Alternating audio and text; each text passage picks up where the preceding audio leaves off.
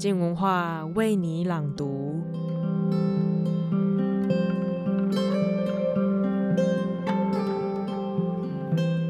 女生啊，女生就应该要做好，应该要娴熟，应该要温柔吗？本周黄立群的书评即将分享《台北家族违章女生》这本书，听她分享作家好友李屏瑶的新作品，听那些身在传统场景却偏偏不能够传统的女生她们的故事。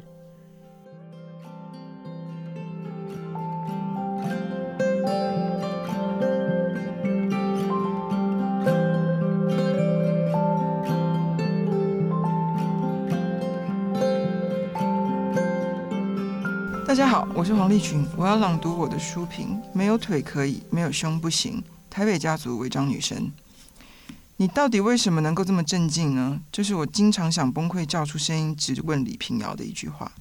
不对，其实很多时候我根本已经叫出来了。我猜想读着台北家族违章女生的人，也多少会有这样感觉。也不是说他写了多少的歧途，也不是说他人生遭遇如何震惊，或者换个方式讲。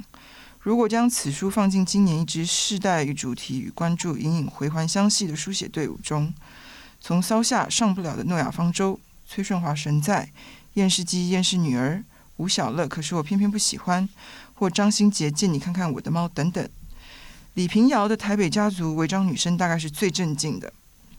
一个人过年很镇静，失去相依为命的黑猫很镇静。走过无父可言，同时与母亲断裂的青春很镇静；因性别与身世持续被家族与社会视为次级饼时很镇静；听见国中老师说考不好的人是因为业障深的时候很震惊；被浪荡不辞而说谎的父亲骂干你娘挂电话的时候也很震惊。话说回来，这其实有点好笑，因为这看似污言秽语的一句话，若从生父口中冒出，就根本只是一段无聊的事实叙述。如果是我，说不定会回答：“你现在不就在承受干我娘的苦果吗？”但李平遥就是镇静。他回拨了电话，父亲当时大概身旁有外人，顾面子还是接电话，衣冠整齐的开口：“宝贝女儿，什么事？”他回答：“干你娘！”他在书里写，虽然有点对不起奶奶。我完全不明白他为什么这么镇静，真想问他早上起床有没有偷吃镇静剂。认同的毫厘咬合，性别的结构擦撞。成长的孤独苦，原生家庭的怨憎会，被他留在此书中的多半是细节。然而滴水穿石的，往往也就是这些鱼刺一样的细节。人心其实有个安全断电阀，大红大荒的瞬间才会启动，并且关闭情感。而琐事尖雕细滑，绕开它的遮断，就每一天都在，每一天都让人不平安。或许应该说，我完全不明白他为什么能在记得这么多事，又记得这么详细的情况下。还镇静的下来。台北家族违章女生里，许多故事都可以想当然耳铺张扬厉的写大，反之亦不妨收罗的写小。而李平遥多么奇怪，或许他自己对这一点毫无意识，他就是能写得恰好等身，一切不宜增不宜减，没有唱作俱佳的刻意情感喷溅，也不是迸尽全力要将内心的五雷轰响压抑成簌簌无声。伤不僭越于他，伤不落后于他。或许你可以再说一次那句老话：你写的主题不等于你，展开主题的工具与方式才是你。散文的本真与写作者的禀赋，大约取决于怎么写，而不取决于写什么。能写什么，许多时候看命运与际遇；但在能写什么的基础上，决定怎么写的情志与能力，要看个人内心与指尖的修炼。我虚长李平遥几岁，说是看着他长大，当然不至于。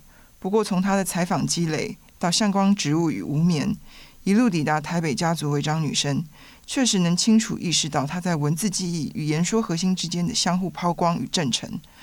此书谈成长史，谈身体经验，谈家庭隐士，但不让人感到事涉私密或揭露。这仰赖的就是她天赋的镇静了。同时，他的语言像一天一天练成高强度的核心肌群，覆盖在素色而质地良好的纺织底下。行走、坐卧、跑动的速度恰到好处，煞停的姿势也恰到好处。内体与外衣彼此相异，就能看得出隐隐的曲线，然而并不赤裸。难得的正在这坦荡荡而并不赤裸。在散文写作中，作者究竟必须去到多近才算真诚，又必须让读者贴到多近才算彻底？空气中仿佛总有个说不出口的期待，是写作者应如三太子，割肉刮骨，翻肠剖肚，跪地还天地之养。然而，我对这个期待一向身怀戒心。写作是一门素朴的技艺，而一门技艺的承诺，一个记忆人的真诚，难道不该系于记忆之锻炼本身吗？李平遥在台北家族违章女生中处理私人史，双眼干净，毫无血丝，每一场揭露都直率，但每一场直率都不淋漓，每个段落都锋锐，但每一道锋锐都带着爆笑。她取得了漂亮也少见的内外平衡，也证明了如果手艺高明。散文与私人史的叙事与抒情，并不需以去到尽为胜，而是自然而然落在最好的距离。李平遥在一段访问中解释这个书名，大意是说，这样一个身在传统场景却偏偏不能够传统的女生，像家族里的铁皮屋，虽然是建物的一部分，却随时准备被拆除。她写小时候在外婆家带便当，厨房昏黄灯光下悄悄发现，鸡腿总是塞给了作为内孙的表弟。鸡肉都给外孙女，他对鸡腿便当有执念，这只鸡腿大概也是违章心情的来源之一。而我这里的另一个民间故事版本，则是这样的：在祖母家年夜饭的小孩桌上，一群小学儿童们边吃边玩。大表哥说鸡腿好吃，鸡腿是他的王牌；另一个表哥说鸡胗才好吃，鸡胗是他的王牌。我说我觉得鸡胸肉最好吃，鸡胸肉是我的王牌。其实呢，就是一起说胡话，没有什么一较高下的意思。可是为什么我一直记得这件事呢？很久以后我才恍然大悟，那是因为记忆有配套。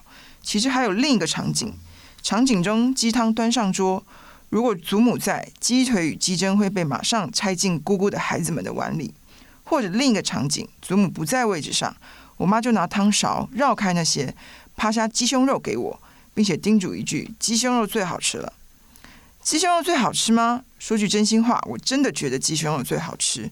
我不吃内脏，那鸡腿属红肉，血质多。如果处理不仔细，进骨头的地方积年暗褐色血渣，我的确很怕。然而鸡胸肉最好吃吗？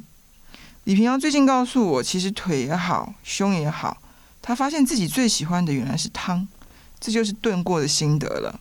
所以倒也不是要呛他的书名，只是呢，我有点想跟李平瑶说，也有点想跟各式各样的违章女生说，来，我们就鸡论鸡。你看，鸡没了腿没事儿，能活；但鸡没了胸还没事吗？还能活吗？每一个吃鸡头、吃鸡脖子、吃鸡胸肉的女生，理所当然更值得抬头挺胸，并不是台北家族里有一个违章女生，而是那样的家族才是女生背上的违章建筑。我们把它拆掉。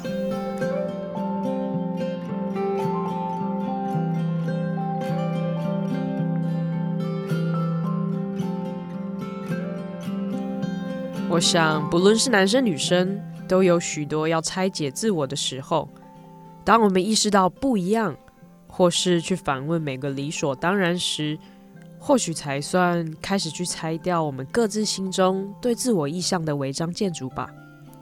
谢谢收听，今天的书评就到这里。想了解更多好玩的节目吗？或是好奇 Podcast 还能做什么呢？欢迎到静文化的粉丝专业留言问我们问题。小编都会在线上等你们哦。